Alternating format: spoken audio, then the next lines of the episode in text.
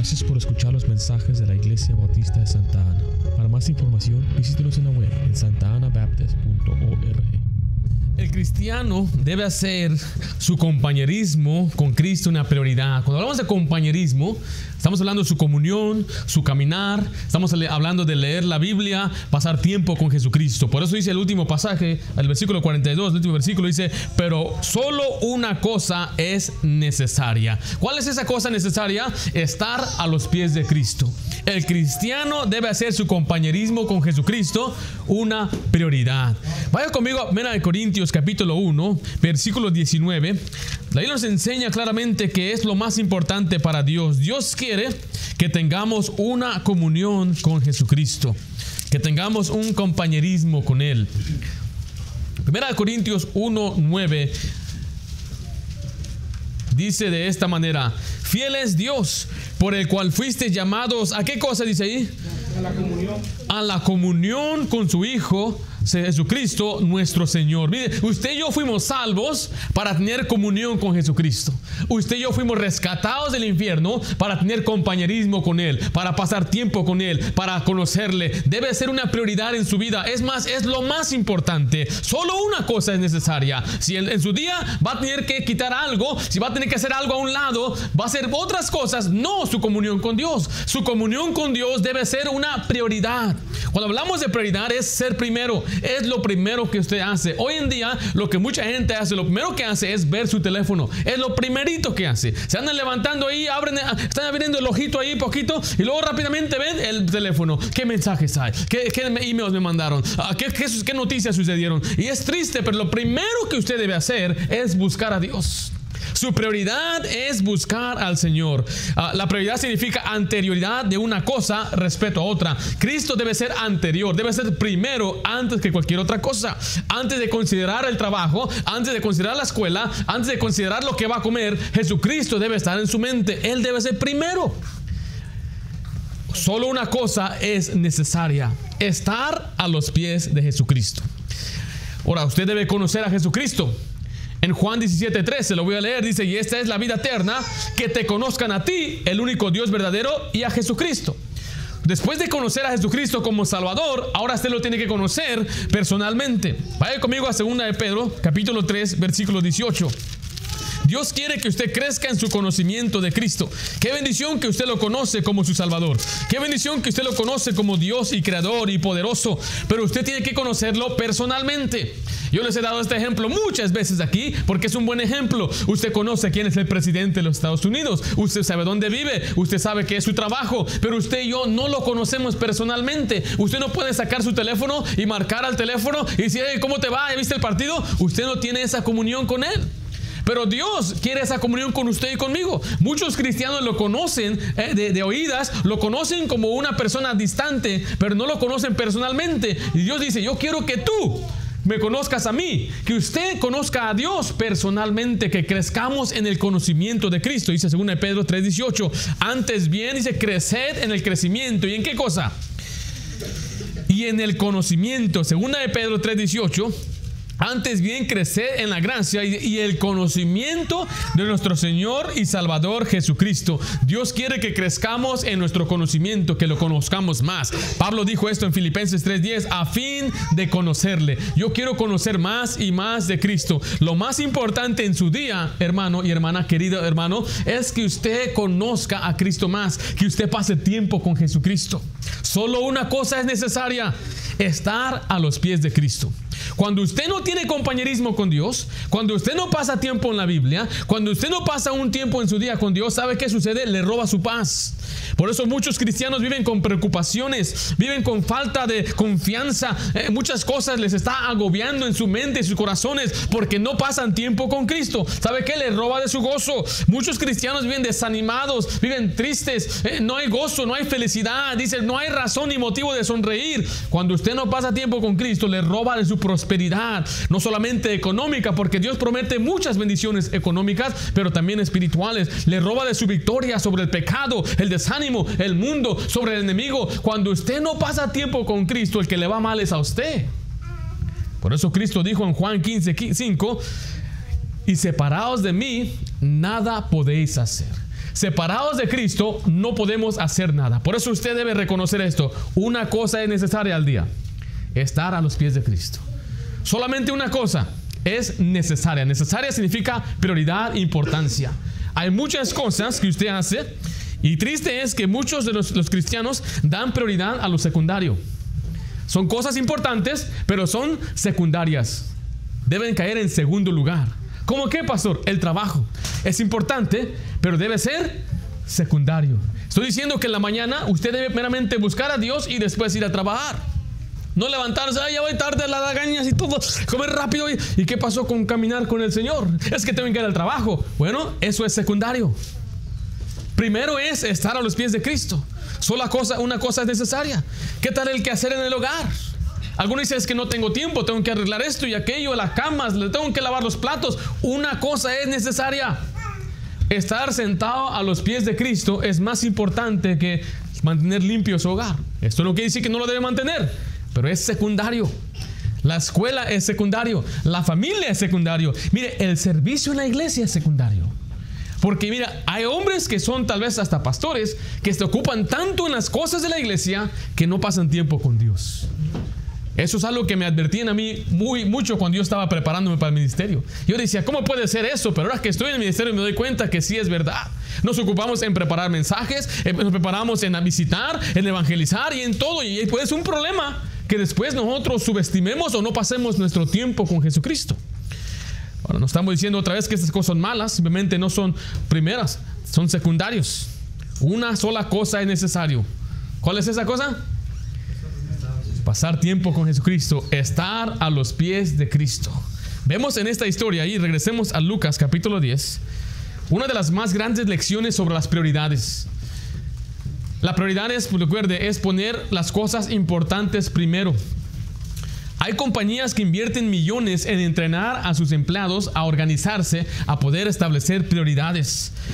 El problema principal de los matrimonios es que falta la prioridad.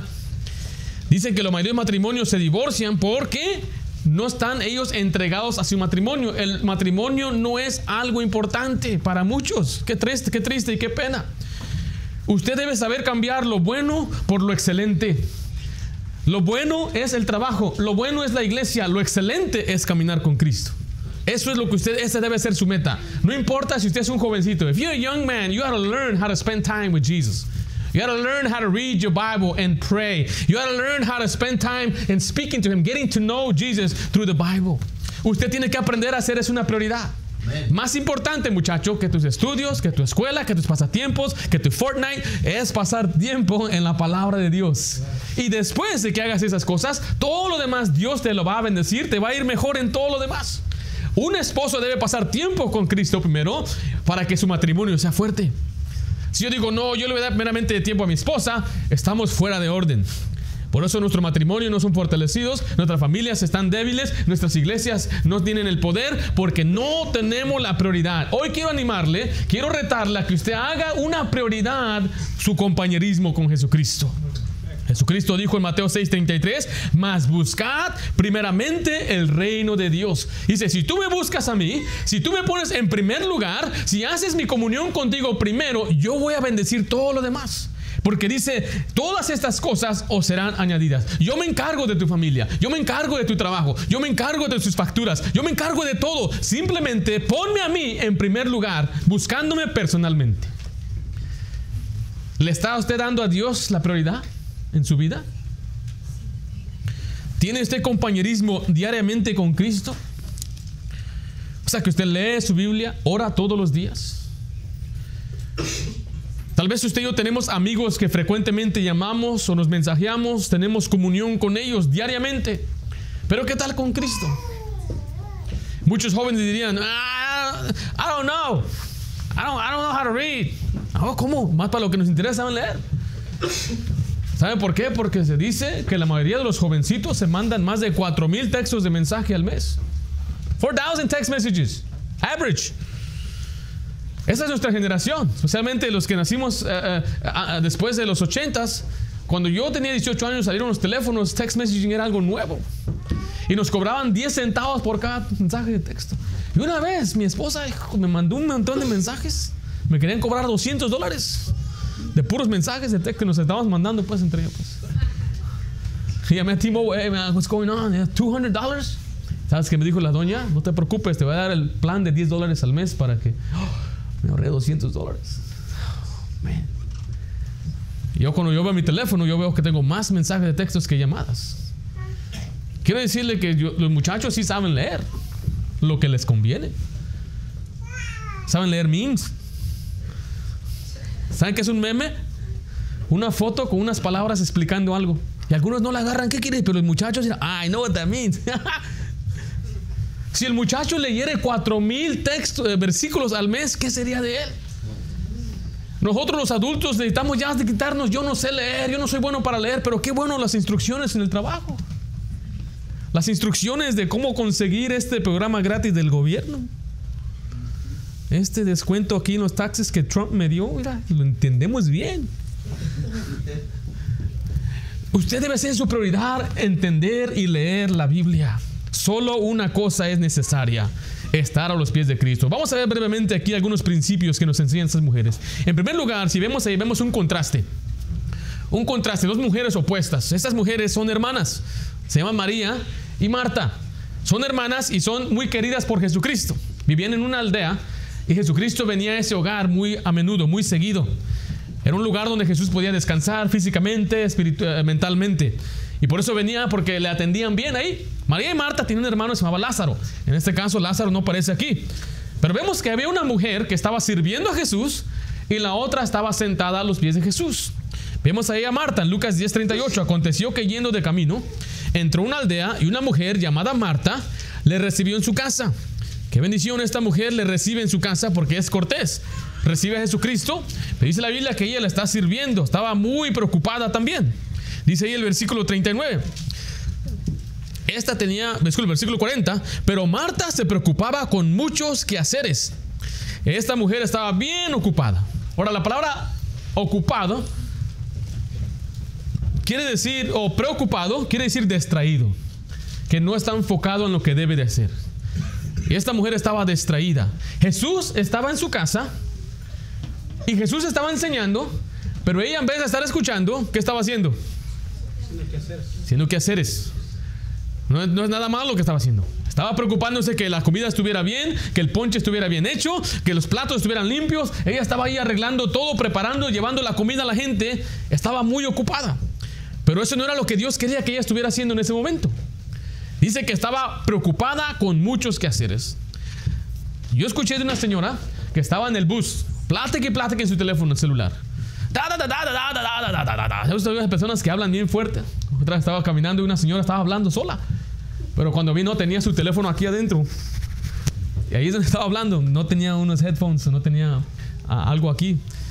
Y esta mujer en el bus estaba muy ocupada cuando se baja, nada, caminando. Y el bus se fue. De repente, ¡Oh, ¡Mi bebé! ¡Mi bebé! Dejó su bebé en el bus. Después se consiguió un taxi, andaba buscando el, aquel bus y no lo encontró hasta llegar a la terminal de los autobuses. Estuvo esperando. Finalmente, seis horas después, ahí viene el social worker con un bebé. ¿De quién es este chiquillo? Es mine. Andaba tan ocupada, o sea, distraída en una conversación que se olvidó de lo más importante. Y muchos cristianos así son están ocupados en otras cosas, están ocupados en su trabajo, están preocupados con su familia y sus hijos, cosas importantes, pero mire, son secundarias. la prioridad es que usted pase tiempo con Jesucristo. Una de las trampas de la vida cristiana es creer que nuestro servicio a Dios es suficiente. Pues de perdida vengo a la iglesia. Qué bendición que esté en la iglesia. Pues yo quiero que usted venga a la iglesia. Yo salgo a evangelizar. Salga a evangelizar. Qué bendición. Yo soy fiel a las cosas de Dios. Qué bendición. Pero muchos piensan que va a ser eso es, una, es un sustituto de pasar tiempo con Cristo. No, no, no, no. Es lo que Marta pensó.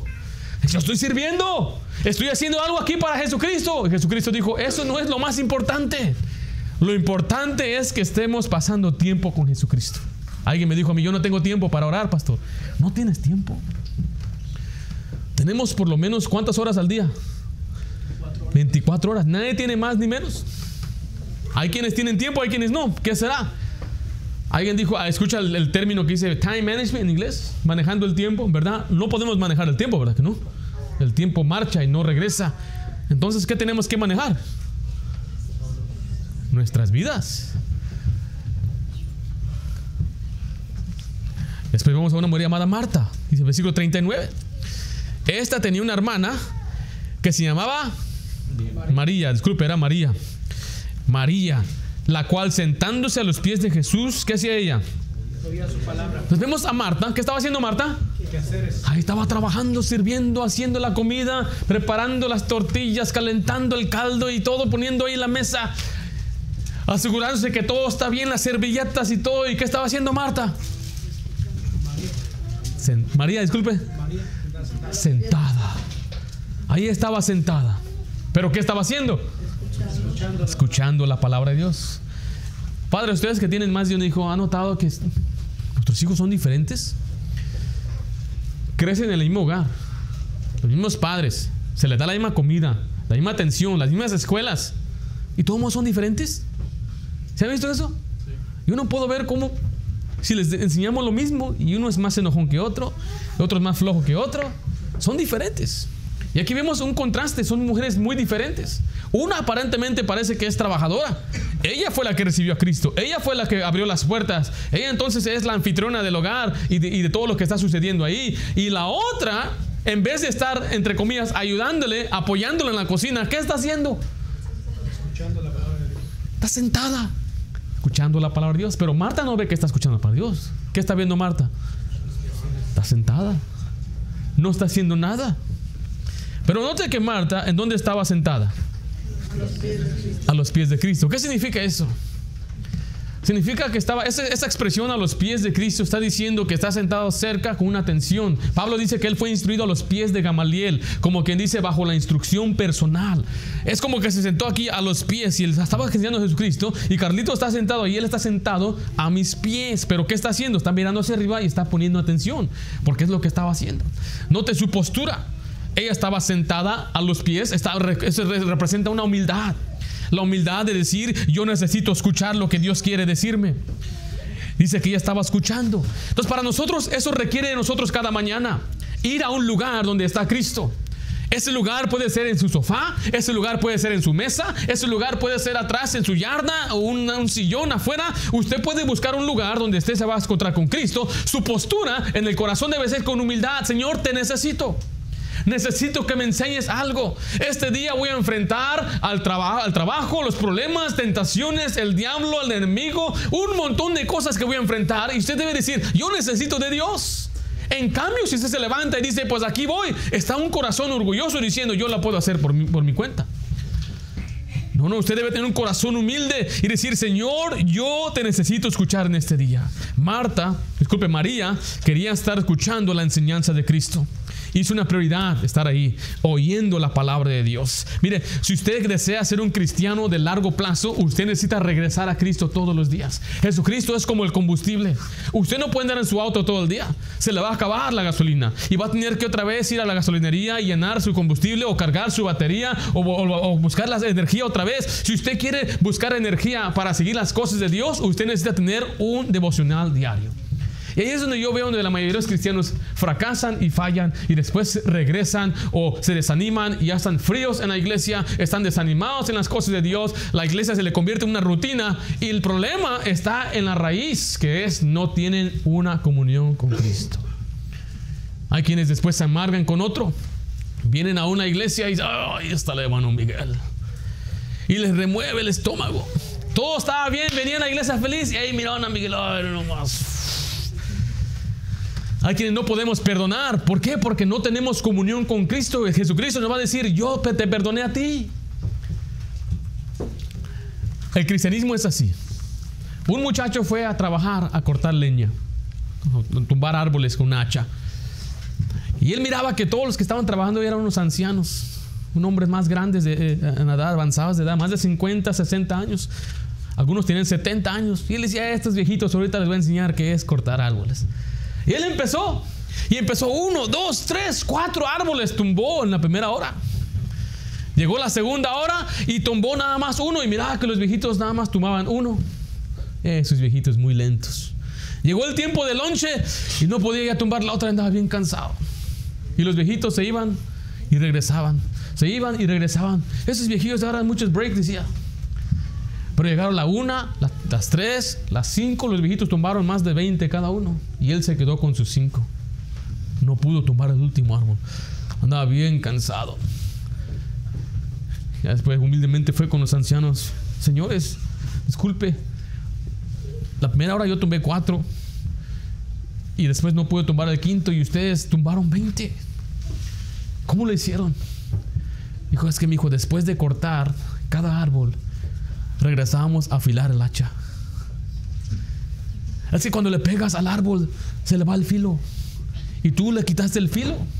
Y cuando ya llegaste al quinto árbol ya no tenía filo, entonces le estabas pegando como que le estás pegando con una piedra. Entonces decía él, tenía yo que ir afilar el hacha. Muchos cristianos así se cansan de la vida cristiana. Empiezan rápido, pum, pum, mira, échale ganas, vamos a ser salvos, vamos a conquistar el mundo. Después de un año ya están cansados.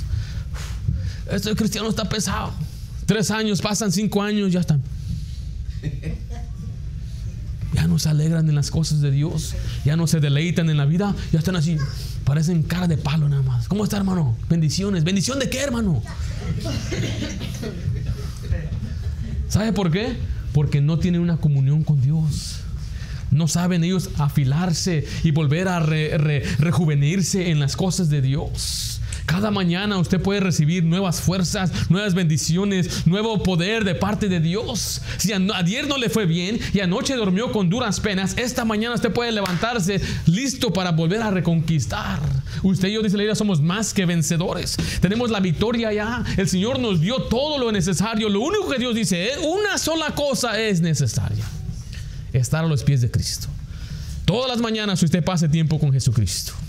Jesucristo, la Biblia nos dice en Colosenses 3:16, un pasaje muy conocido aquí en nuestra iglesia. Y yo se les vuelvo a animar, les vuelvo yo a, reafirmar que usted tome este pasaje, haga lo suyo, lea la Biblia, dice, la palabra de Cristo, mire, more en abundancia en vosotros. Que la palabra de Cristo viva abundantemente, mucho en nuestras vidas. Tenemos que escuchar la palabra de Dios. Vaya conmigo a Jeremías 23, 18. Jeremías 23.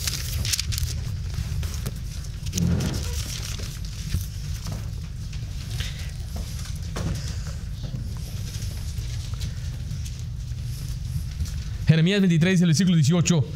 Dice, porque ¿quién estuvo en el secreto de Jehová y vio y oyó su palabra?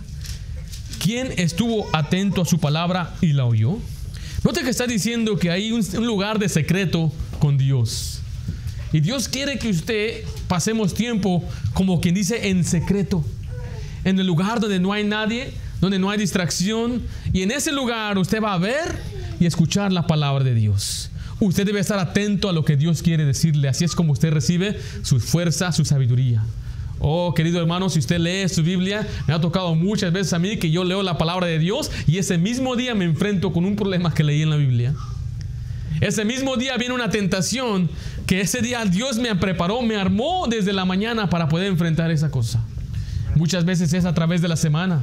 Y decir, pues el lunes leí esto y yo estamos en miércoles y el Señor me dio sabiduría para poder resolver este problema. Usted sabe que si tiene un problema, simplemente lea la Biblia y ahí está la solución. Vaya conmigo Habacuc 2.1. Miren, muchas cosas compiten con nuestro tiempo. Habacuc es uno, de los últimos libros del Antiguo Testamento. Si están en, Apocalipsis ya se pasó mucho. Habacuc sigue después de Miqueas. Después de Amós, si está por Amós, Oseas, es uno de los libros más cortitos ahí. Después de Nahum. Contiene tres capítulos. Si no lo llegó ahí, vamos a escuchar nada más atentamente. Habacuc 2, versículo 1. Sobre mi guarda estaré y sobre la fortaleza afirmaré el pie y velaré para ver lo que se me dirá y, y que he de responder tocante a mi queja. Recuerda, hay muchas cosas que compiten con nuestro tiempo, que nos quieren distraer, pero debe ser una, una prioridad en nuestra vida apartar tiempo para Dios. Y dice ahí voy a estar sobre mi guarda. Sobre mi guarda es que voy a proteger mi tiempo, voy a guardar, voy a estar afirmado en mi pie. En otras palabras, mi tiempo es a esta, a esta hora. Y ahorita me está llamando la comadre que quiere platicar conmigo. ¿Sabe qué, comadrita? La quiero mucho, pero ahorita no puedo platicar con usted. Tengo una cita muy importante con alguien muy importante. Uh, imagínese. Claro que sí, comadrita. Al otro te llamo y le cuelga de volada. No tiene que explicar, es que estoy pasando tiempo con Cristo. No, nomás diga, estoy muy ocupado ahorita. Es más, lo que debe hacer es poner el teléfono a un lado, haga las cosas a un lado y dice, voy a pasar tiempo con Cristo esta mañana. Debo, debo estar en mi guarda, voy a proteger este tiempo. Debemos saber lo que Dios quiere decirnos. Debemos desear, como recién nacido, dice la Biblia, la, la, leche no adulterada. Un bebé cuando ve, cuando quiere comer, uh, como llora, y luego cuando anda comiendo, como que nunca había comido. Comió hace dos horas y parece como que nunca había comido. Y así usted y yo debemos desear en la mañana. Para usted cuando se levanta, algunos tienen un hambre tremendo. Un hambre de león. El estómago, a los muchachos, amén. Al refri, a la cama, al refri, a la cama, como unas 20 veces. ¡Pum! ¿Qué hay para comer? Antes de comer su comida uh, física, usted debe desear su comida espiritual. Entonces vemos ahí el contraste. María, ¿qué estaba haciendo? Marta, ¿qué estaba haciendo? Disculpe. ¿Qué hacer? Estaba haciendo su hacer, muy ocupada. Muchos cristianos muy ocupados hoy. ¿Pero qué estaba haciendo María? Sentada a los pies de Cristo. Pero veamos, veamos al siguiente versículo, versículo 40, Lucas 10, 40. Vemos la queja de Marta. Marta no se va a quedar con su boca cerrada, ella se va a quejar, va a decir, ¿qué, qué está pasando aquí? Lucas 10, 40 dice, pero Marta se preocupaba con muchos quehaceres y acercándose dijo, Señor, ¿no te da cuidado que mi hermana me deje servir sola? Dile pues que me ayude. ¿Qué estaba haciendo Jesús? Estaba enseñando, dando palabra, y esta viene a interrumpirlo. Si veo Jesús está enseñando, tal vez alguna, algún principio, y aquí viene esta mujer, bien espiritual, entre comillas, dice, Señor Jesús, disculpe que interrumpe el discurso aquí, la, la prédica, pero ¿no te interesa Jesús que yo estoy trabajando, yo estoy sirviendo, yo estoy haciendo todas estas cosas, Señor, ¿no ves? Y mi hermana, ahí nomás tirada. ¿Por qué no le dice, Señor, mejor que se pare para ayudarme?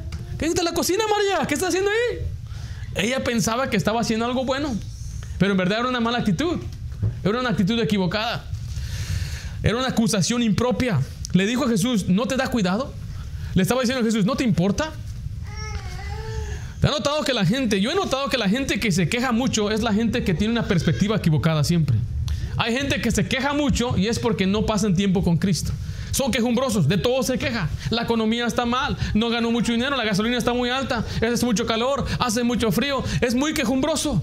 Mi esposo esto, mi esposa aquello, mis hijos, no, mire, ¿para qué vine al norte? Me hubiera quedado allá y, me quiero volver a mi pueblo. y bien quejumbrosos, de todo nos quejamos. Ya estamos aquí, ya tenemos esa esposa, esos son nuestros hijos. Ese es nuestro trabajo. Tenemos que aceptarlo. Tenemos que confiar en Dios. ¿Usted va a ser la persona que se queja o va a estar sentado a los pies de Cristo? La persona que está confiado en los pies de Cristo está seguro, está confiado que todo va a salir bien. El que no pasa tiempo con Cristo tiene problemas y sabe que hace de sus problemas, se queja. ¿Usted cree que María no tenía problemas? La diferencia entre uno que confía en Dios y el que no confía en Dios, los dos tienen problemas, nada más que uno es quejumbroso, de todo se queja quejón. Tiene sus prioridades equivocadas. Después dice ahí que da una demanda. Dile pues, ella le está ordenando a Jesús.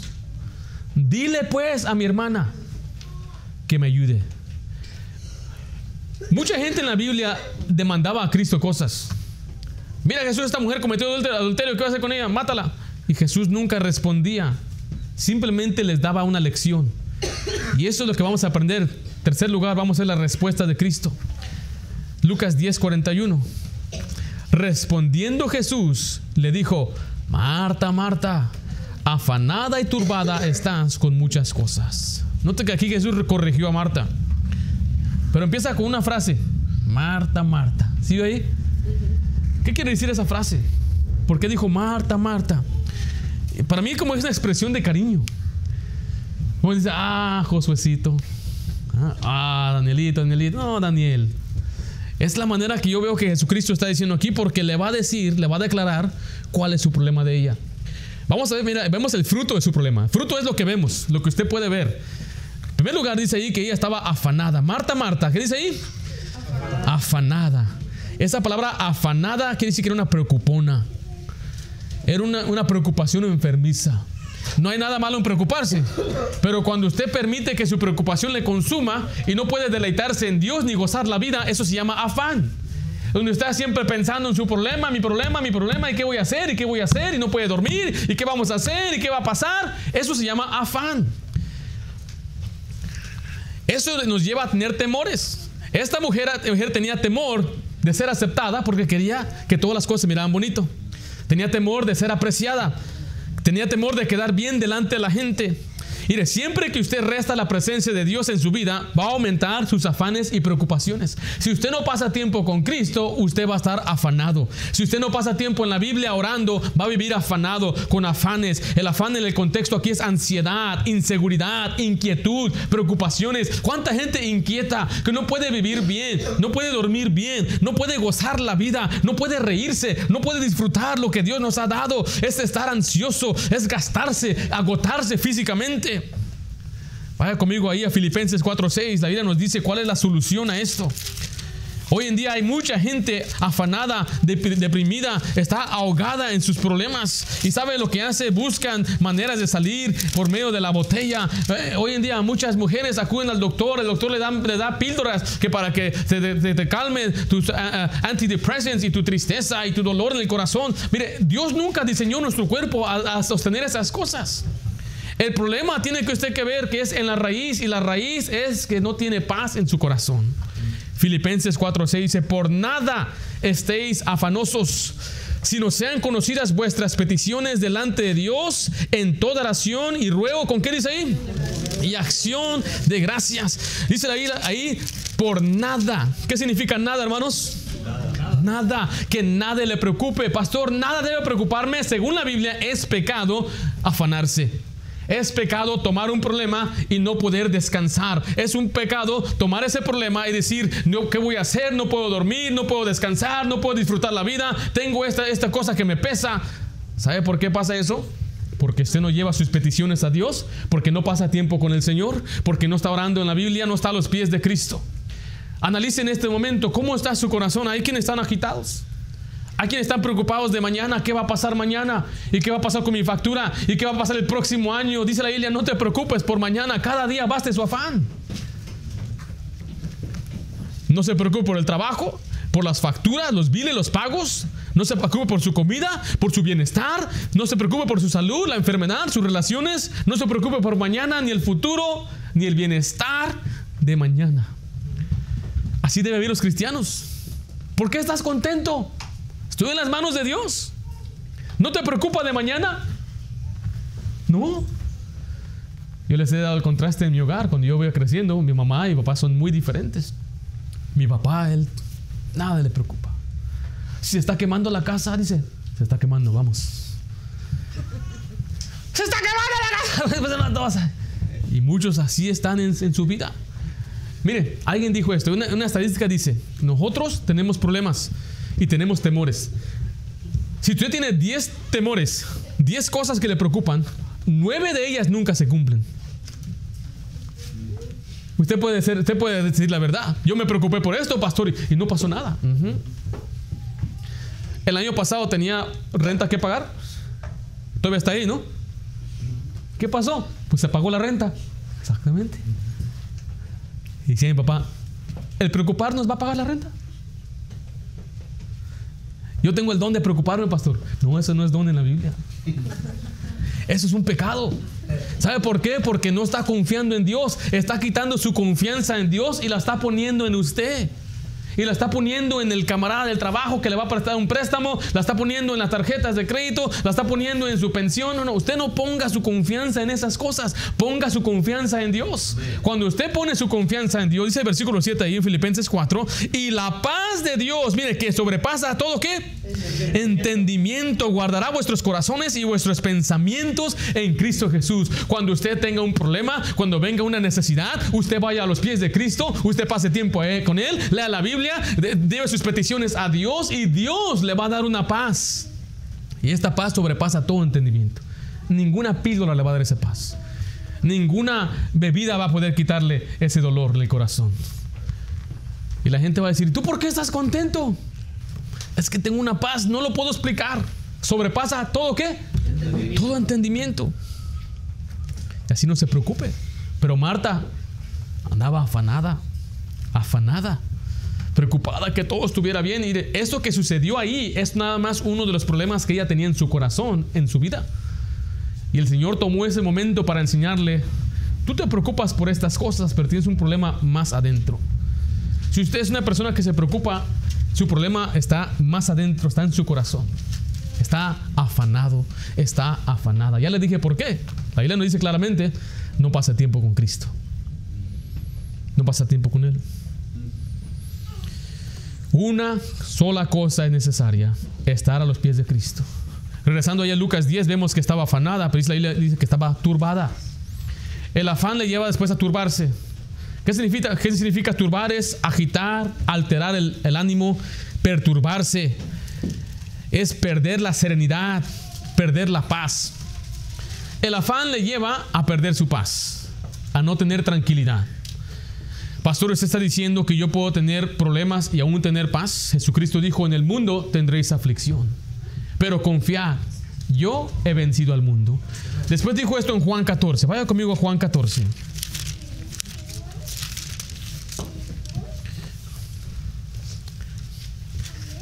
Dice, la paz os dejo, mi paz os doy. Yo no la doy como el mundo la da.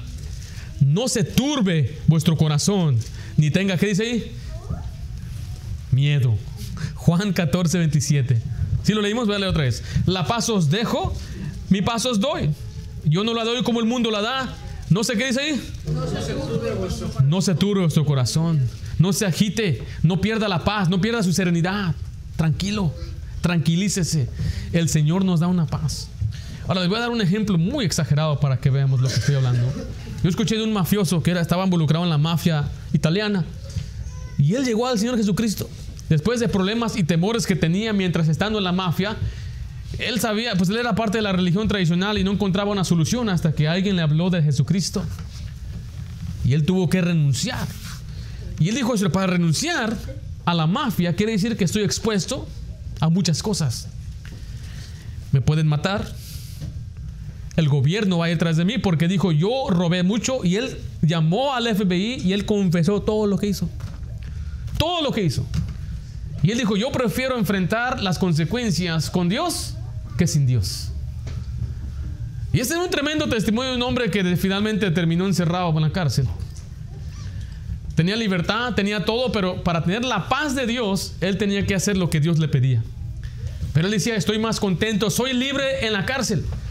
Imagínense, estoy libre en la cárcel y afuera era un esclavo. ¿Cómo sucede esto? Cuando usted está a los pies de Cristo, Él le da una paz.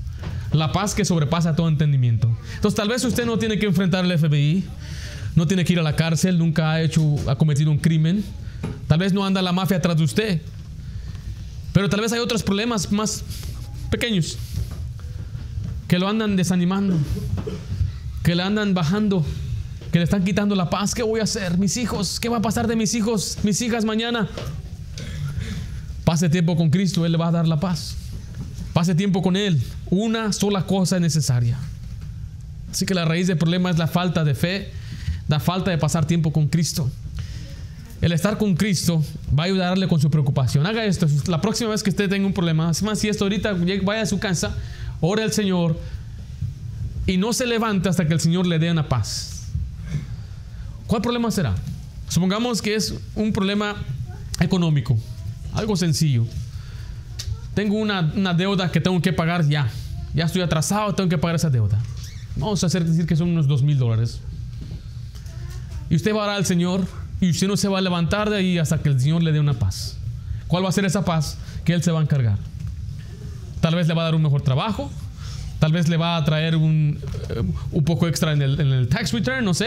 De alguna forma el Señor le va a ayudar. O de alguna forma el Señor le dice, no te voy a ayudar. Págalo tú, haz los pagos. Pero usted va a tener la paz. Es la diferencia.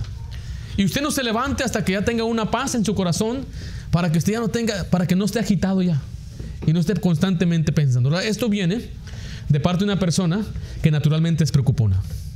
Yo soy muy preocupado. Me preocupa, había momentos donde me preocupaba muchas cosas.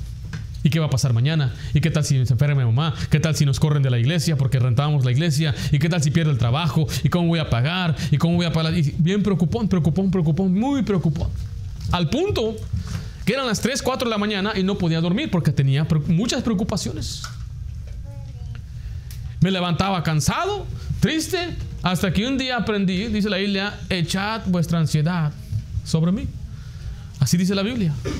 Él es el que lleva nuestros problemas. Vamos, cocina, venga para acá. Tráigame una silla, por favor. Hermano Cocina va a representar al Señor. Y esta es mi carga. todo el día estoy con ella. Al principio la carga estaba bien. Ay. estaba bien la carga. Pero al pasar el tiempo, la carga me empezó a cansar. Tal vez no físicamente, Tal vez ni siquiera eh, eh, eh, espiritualmente o puede ser emocionalmente. Estoy con la carga. Y pasan los años, los días, y Dios me dijo una cosa. Echa tu ansiedad sobre mí. Voltea mano, ponga su espalda ahí. Ahí está. ¿Y qué va a hacer el Señor? Él las va a llevar. ¿Y tu problema todavía está ahí? Sí. Pero ¿quién lo está cargando? Muchos queremos que Dios quite nuestros problemas. No, no, no. Los problemas nos ayudan a veces a reflejar, a mantenernos en orden. La Biblia dice que a Pablo le mandaron un aguijón en la carne, algo en su cuerpo para mantenerlo humilde. Muchas veces Dios nos manda cosas para mantenernos humildes, nos arrincona, estamos en el rincón para que digas, no hay salida. Bueno, sí hay, nada más, nada más que no oído. Tocamos fondo, pero Dios dice, yo llevo tu carga. Jesús dijo, mi yugo es fácil. El yugo es el que ponen a, las bestias para jalar. Y cuando uno jala, pues está pesado, pero dice, es, fácil, ¿sabe por qué? Porque él lleva la mayoría de la carga. A veces toca que estamos ahí levantando unas cosas y mis hijas quieren ayudar. Vamos con una caja pesada y nada más ellas ponen sus manos ahí. Estoy ayudando. Y eso es lo que el Señor quiere de nosotros. Él lleva nuestra carga y nosotros, mira, está fácil. Sí, porque Jesús lo está llevando. Amén. Pero que ahí va Jesús con nosotros siguiéndonos diciendo, dame la carga. Pues, ¿Quién me oh, ahora quién podrá defenderme? ahí está Jesús listo para llevar la carga. Oh, hola Jesús, ya vine a la iglesia a cantarte. Cuán grande es Jesús. Ahí nos vemos Jesús. Y Jesús pues la carga. Lo levantamos temprano oh, al trabajo con la carga. Y Dios dice, echa tu carga, échame tu ansiedad. ¿Y tu problema? Ahí lo lleva Jesús. ¿Cómo lo va a solucionar? ¿Cómo lo va a hacer Jesús? ¿Cómo lo va a hacer? Aliviar tu carga. Pero ¿cómo va a resolver el problema? Ahí este se encarga, este se encarga. Ok. Sí, pues ya se puede ir. Debes de confiar en Dios y decir, Señor, lleva mi carga. El Señor lo puede probar, pero diga, Señor, yo no sé por qué estoy atravesando estos problemas. Lleva mi carga. Carga. Usted puede ir por el panteón y va a ver un montón de lápidas ahí. Yo me acuerdo ver ahí, vivía en Downey y vi un panteón ahí y fue el, primer panteón que yo entré. Se me hizo algo diferente. No, nunca había entrado, nunca había visto uno y miré unas lápidas grandotas, bonitas. Tombstone le llaman en inglés. Y miré una que decía 18 something to 18 something, 1800 a 1800. Y esa persona se murió hace más de 100 años que yo naciera. Esa persona ya no está aquí tenía una vida, tenía una casa, tenía una carrera completa, o sea, tuvo una jornada entera aquí en la vida y ya no está aquí. Si él es creyente, si fue creyente, está en el cielo. Ahorita, después de tantos años, él ya no se preocupa por la renta. ¿O sí? Y tal vez él mira hacia atrás. Me acuerdo en los 1800 cuando los caciques venían. Y yo tenía miedo. ¿Por qué les tenía miedo? ¿Le ha pasado cuando usted es adulto y miraba a los niños, cuando se recuerda cuando era niño y decía, yo tenía miedo al, al cucuy? Le tenía miedo a la llorona y según que caminaba en el techo y usted dice, qué ridículo. Así va a sentir cuando ya llega el cielo. Qué ridículo, me preocupé por la renta. Apocalipsis 2 dice de esta manera. Es posible que haya cristianos que sean infelices en el servicio del Señor. Es posible que estén tan ocupados en el servicio, en las cosas aún de Dios y no disfrutar al Señor. Hay quienes no se deleitan en la presencia de Dios, no se deleitan en la palabra de Dios, no se deleita en la comunión con Dios. Note lo que Jesucristo lo dice ahí en Apocalipsis. La Biblia dice en Apocalipsis capítulo 2, del 1 al 4. Escribe al ángel de la iglesia en Éfeso, el que tiene las siete estrellas en la diestra, el que anda en medio de los siete candeleros de oro, dice esto. Yo conozco tus obras y tu arduo trabajo y paciencia y que no puedes soportar a los malos, y has probado a los que dicen ser apóstoles y no lo son, y los has hallado mentirosos. Ah, mira, aquí está diciendo Jesucristo a esta iglesia, yo sé que ustedes trabajan duro, y ustedes que ustedes hacen muchas cosas buenas, son pacientes, no soportan a los malos, dice el versículo 3, y has sufrido, y has tenido paciencia, y has trabajado, ¿qué dice ahí? Arduamente por amor de mi nombre, y no has desmayado. Dice, yo sé lo que has hecho. Pero note la última frase, la siguiente parte en el versículo 4. Pero tengo contra ti has dejado, ¿qué cosa? Tu primer amor. Dice, yo tengo una cosa contra ti. Yo sé que tú vienes a la iglesia.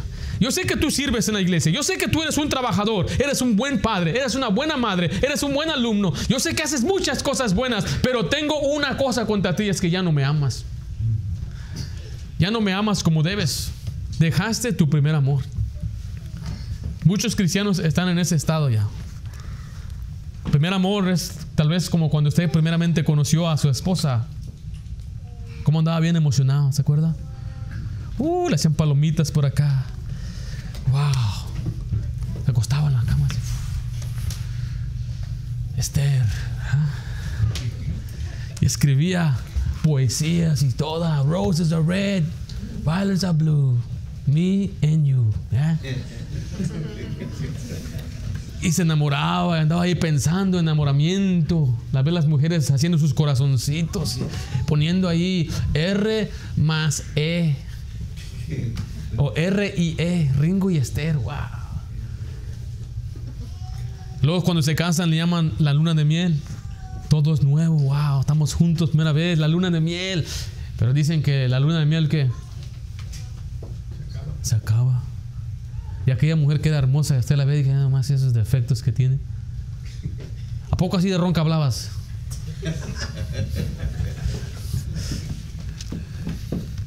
Y dice la Biblia que así es para muchos los, el cristianismo. Cuando llegan a Cristo, qué bendición, qué gozo. Y hay quienes son nuevos. Yo le, le, estoy diciendo, la clave para mantener su relación con Cristo calentita en fuego es llegar todos los días, todos los días a los pies de Cristo. Una sola cosa es necesaria. Una sola cosa es necesaria. Dice el versículo 42, Lucas 10, 42.